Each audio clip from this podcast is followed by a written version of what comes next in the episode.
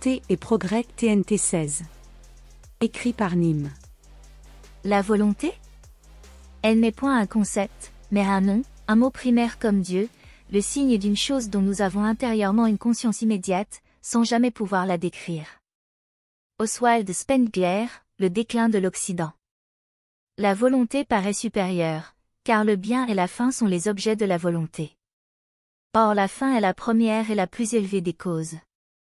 La volonté est donc la première et la plus élevée des puissances. Saint Thomas d'Aquin, La Somme théologique. Qui arrive en premier entre l'intelligence, le désir et la volonté dans l'univers? Il n'est pas impossible que l'univers soit une énorme structure dissipative. Le plus grand système auquel appartiennent tous les sous-systèmes. Auquel cas, il se pourrait qu'il dispose de sa propre volonté, son propre désir, son propre intellect et que tout cela soit au service d'une connaissance globale qui s'enrichit constamment. Si l'information est fondamentale et la première chose dans l'univers à apparaître, alors c'est l'intelligence qui est primordiale comme l'a proposé Anaxagore, puisque nous associons l'information à l'intellect sur notre schéma. On peut donc accorder que, s'il nous était possible de pénétrer si profondément la façon de penser d'un homme, telle qu'elle se manifeste par des actions internes aussi bien qu'externes, de sorte que chacun des ressorts de ces actions, même le moindre, nous fût connu, en même temps que toutes les circonstances extérieures produisant des effets sur eux, on pourrait calculer la conduite à venir de cet homme avec autant de certitude qu'une éclipse de lune ou de soleil, et affirmer pourtant avec cela que l'homme est libre.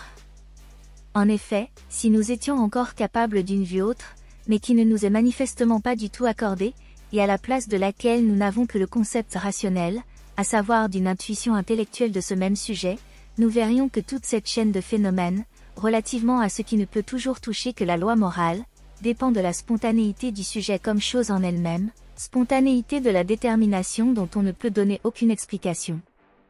Physique. Kant, critique de la raison pure. Toute volonté est la volonté de quelque chose, elle a un objet, un but de son effort. Qu'est-ce donc que veut cette volonté qu'on nous donne comme l'essence du monde en soi, et à quoi tend-elle Cette question, comme beaucoup d'autres, repose sur la confusion de l'être en soi et du phénomène, le phénomène est soumis au principe de raison, dont la loi de causalité est une forme, il n'en est pas de même de l'être en soi. Il n'y a que les phénomènes, comme tels, et que les choses isolées dont on puisse toujours donner une raison. La volonté s'en passe, ainsi que l'idée où elle s'objective d'une manière adéquate. Arthur Schopenhauer, Le monde comme volonté et comme représentation. Libre arbitre et volonté. Si notre liberté est dépendante de la liberté du système auquel nous appartenons, alors est-ce que cela signifie que le libre arbitre est une illusion? Si ma liberté sert l'auto-organisation d'un système selon ses besoins, est-ce que cette influence annihile mon libre arbitre qui ne serait qu'une illusion?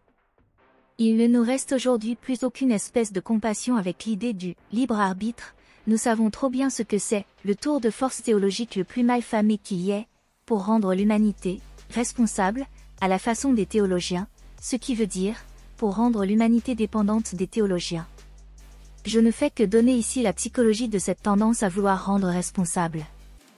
Partout où l'on cherche des responsabilités, c'est généralement l'instinct de punir et de juger qui est à l'œuvre. Nietzsche, Crépuscule des idoles. Pour Kant, trois choses sont au-delà de l'entendement, Dieu, l'âme et la liberté, mais nous devons agir comme s'ils étaient effectifs. Le libre arbitre relève de la question de la volonté qui chez Leibniz constitue ce qui va permettre aux monades de choisir une direction. Chez Spinoza, la volonté se confond avec l'intellect, et le libre arbitre est une illusion. Commençons par nous demander si le libre arbitre pourrait être apodictique, et donc être une vérité de premier ordre validée a priori. Si j'énonce je suis libre, soit je peux le dire car je suis effectivement libre, soit je suis déterminé à le dire, car je ne pourrais pas dire une chose non déterminée à l'avance dans un système entièrement déterministe. En revanche, si nous sommes déterminés à leur dire je suis libre revient à dire que je suis déterminé à affirmer que je suis libre. Or, je peux tout aussi bien énoncer « je ne suis pas libre », donc il ne semble pas que nous soyons déterminés à affirmer la liberté. Que je sois effectivement libre ou non, il semble que j'ai au moins le choix d'affirmer que je le suis ou non. Affirmer que je ne suis pas libre est une expression de mon libre arbitre cherchant à valider ou non l'idée de libre arbitre après avoir identifié deux options possibles et évalué leurs valeurs respectives. Le simple fait de m'engager dans ce processus valide en lui-même le libre arbitre. Je dispose du libre arbitre et donc apodictique car toute personne affirmant le contraire serait nécessairement amenée à faire un choix entre deux possibilités. Je dispose du libre arbitre est donc vrai par ces seuls termes car sa réfutation valide aussi la proposition initiale. Elle est apodictique. Mais est-ce une particularité humaine? Schopenhauer révolutionnera l'approche de la volonté pour en faire quelque chose aussi bien intrinsèque aux individus qu'une force venant de l'extérieur, présente dans tout l'univers. Elle est la chose en soi dont parle Kant, elle est une et constitue même pour lui la force primordiale de l'univers, plutôt que l'intelligence comme le pensait Anaxagore, que Schopenhauer voit comme son antipode. Elle est pour lui supérieure à la simple faculté de faire des choix. Il inverse la façon de procéder. On ne dirige pas notre action vers une chose que notre volonté a identifiée comme bonne, on veut d'abord une chose et on la considère de facto comme bonne. La volonté, comme chose en soi, ainsi que nous l'avons dit, en dehors du domaine du principe de raison, sous toutes ses formes, elle est, par conséquent, sans raison, grain lot, bien que chacun de ces phénomènes soit complètement soumis au principe de raison, elle est complètement indépendante de la pluralité, bien que ses manifestations dans le temps et dans l'espace soient infinies. Elle est une, non pas à la façon d'un objet, dont l'unité n'est reconnue que par opposition avec la pluralité possible, pas davantage à la façon d'un concept d'unité, qui n'existe que par abstraction de la pluralité. Mais elle est une comme quelque chose qui est en dehors de l'espace et du temps, en dehors du principe d'individuation, c'est-à-dire de toute possibilité de pluralité. Arthur Schopenhauer, le monde comme volonté et comme représentation.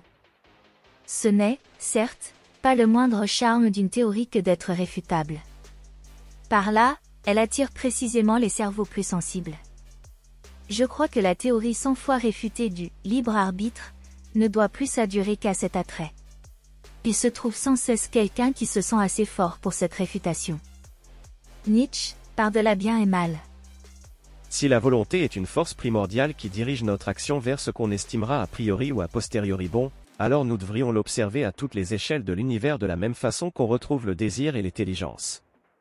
Je ne doute pas qu'on essuiera des accusations d'anthropomorphisme en effectuant une telle chose, mais si c'est une chose qu'on retrouve dans toute structure dissipative, il serait bien normal qu'elle soit aussi chez les humains, tout simplement.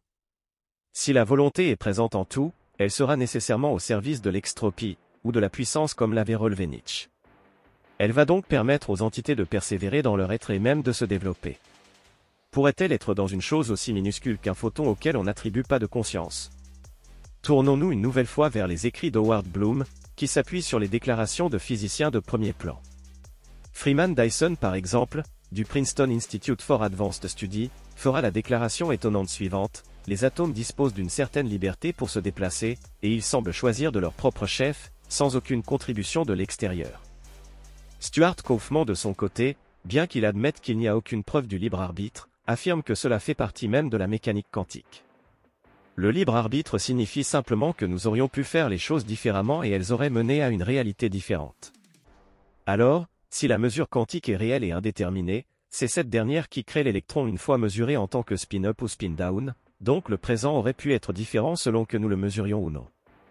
L'interprétation de Bohm de la mécanique quantique exclut ce qui précède, mais pas les mondes multiples, ni von Neumann, ni la non-localité.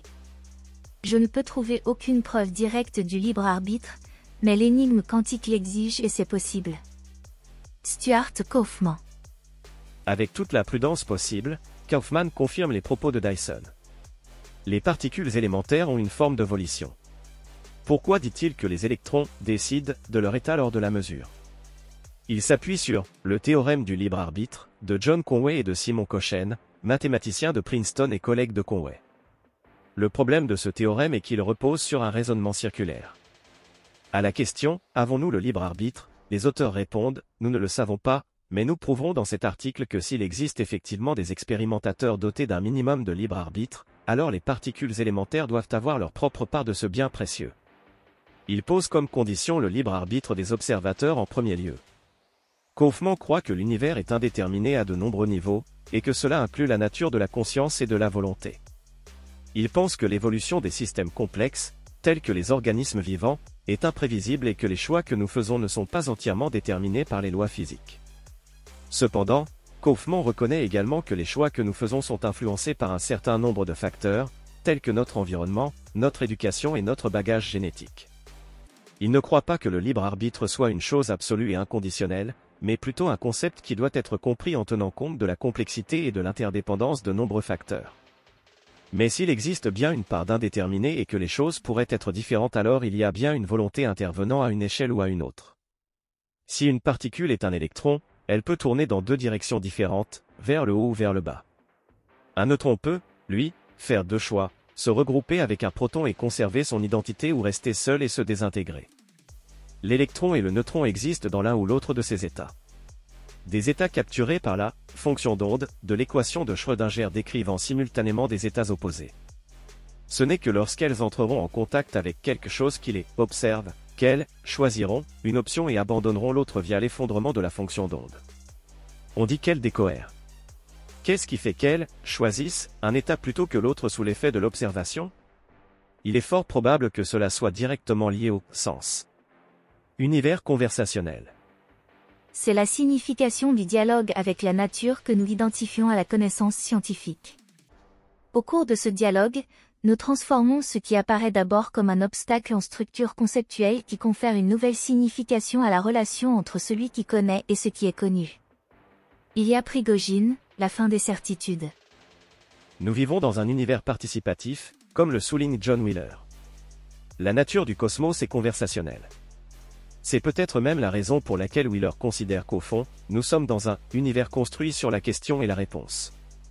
Résultat Toutes les choses physiques sont issues de la théorie de l'information, ou, comme le dit Lys Molin, toutes les choses physiques sont relationnelles. Les théoriciens de l'information ont raison sur un point, au fond, nous sommes dans un univers informationnel. Un cosmos conversationnel. Un cosmos de communication constante.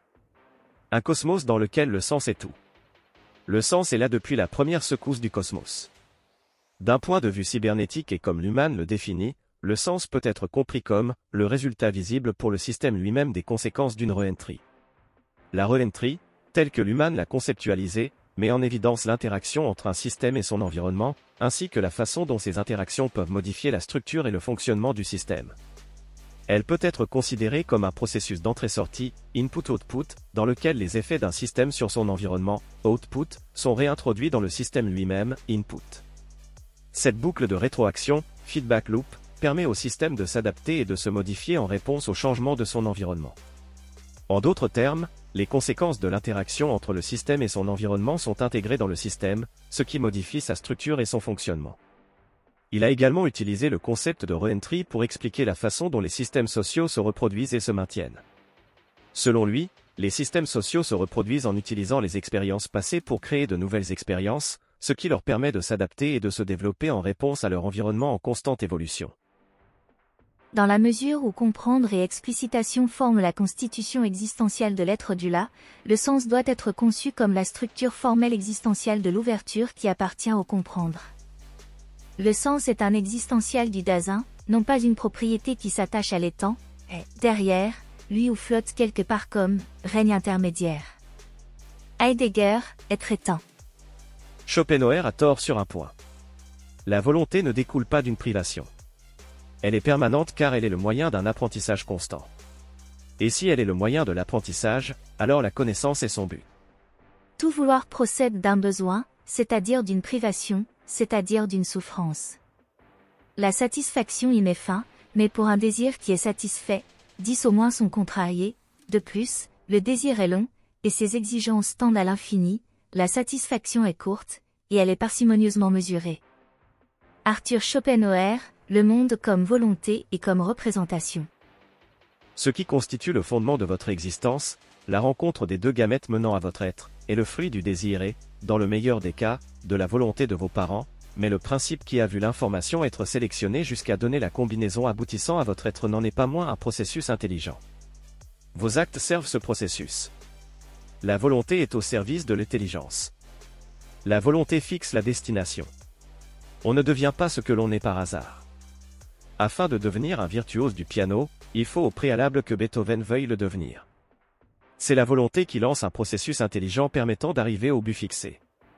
Le reste relève de l'improvisation probabiliste.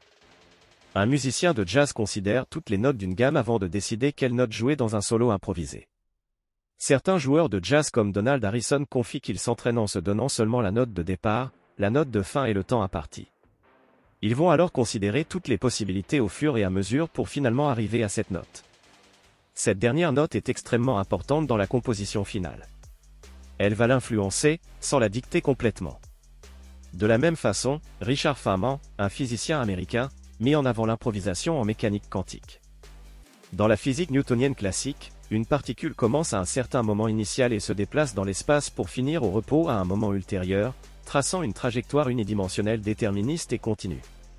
Feynman s'est rendu compte que lorsqu'une particule quantique se déplace entre deux points, tous les chemins entre ces deux points sont considérés, tous les chemins sont une possibilité mécanique quantique, même s'ils ne sont pas tous également probables.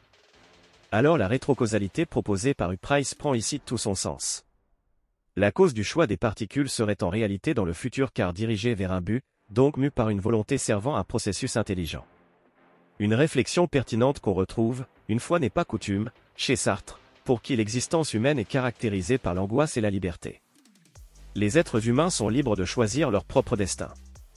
Dans ce contexte, Sartre affirme que les actes humains ne sont pas déterminés par le passé ou le présent, mais plutôt par le futur. Cela signifie que les individus ne sont pas simplement influencés par les événements passés ou les circonstances présentes, mais qu'ils sont plutôt motivés par leur projection de ce qui pourrait être dans l'avenir. Ainsi, tout acte est compris comme un retour du futur vers le présent, car c'est à travers une anticipation du futur que l'individu comprend et interprète le monde qui l'entoure. Cette compréhension est donc intrinsèquement liée à la liberté et à l'angoisse qui caractérisent l'existence humaine, et elle est toujours en devenir puisque le futur est toujours incertain et indéterminé. Ainsi tout mon passé est là, pressant, urgent, impérieux, mais je choisis son sens et les ordres qu'il me donne par le projet même de ma fin. Sans doute ces engagements pris pèsent sur moi, sans doute le lien conjugal autrefois assumé, la maison achetée et meublée l'an dernier limite mes possibilités et me dicte ma conduite, mais c'est précisément parce que mes projets sont tels que je réassume le lien conjugal, c'est-à-dire précisément parce que je ne projette pas le rejet du lien conjugal, parce que je n'en fais pas un lien conjugal passé, dépassé, mort, mais que, au contraire, mes projets, impliquant la fidélité au engagement pris ou la décision d'avoir une vie honorable, de mari et de père, etc., viennent nécessairement éclairer le serment conjugal passé et lui conférer sa valeur toujours actuelle.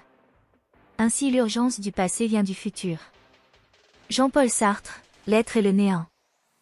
Mais tout acte est surtout toujours orienté vers un but, une projection de soi sélectionnée par le désir.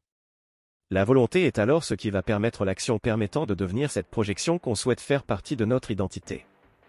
Tout devenir est alors un progrès vers un but qui sera mesuré par l'expérience. L'expérience va résoudre l'incertitude. On touche ici avec les termes intelligence, désir et volonté à la frontière du langage et aux problèmes que Wittgenstein met en avant dans son ouvrage Tractaculogico-Philosophicus. Selon lui, de nombreux problèmes philosophiques sont de simples problèmes de langage résultant d'une mauvaise compréhension de la manière dont les mots et les propositions fonctionnent pour représenter la réalité. J'utilise les mots intellect, désir et volonté par convention mais rien ne prouve qu'ils ont véritablement un sens pour décrire le processus observé. Existe-t-il seulement une volonté? Wittgenstein répondrait que non. Pour lui, vouloir et faire. Le vouloir se confond avec l'action et je prends conscience de la volonté seulement dans les moments où elle est entravée.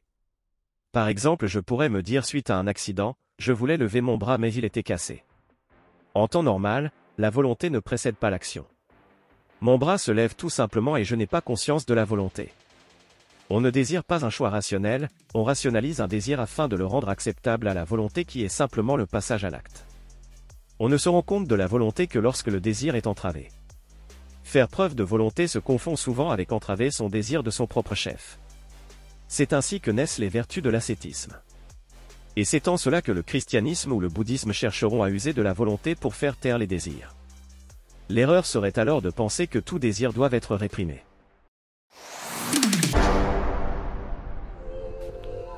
Cet audio vous a plu? Abonnez-vous à notre chaîne afin de recevoir tout notre contenu et soutenez-nous sur Tipeee, le lien est dans la description.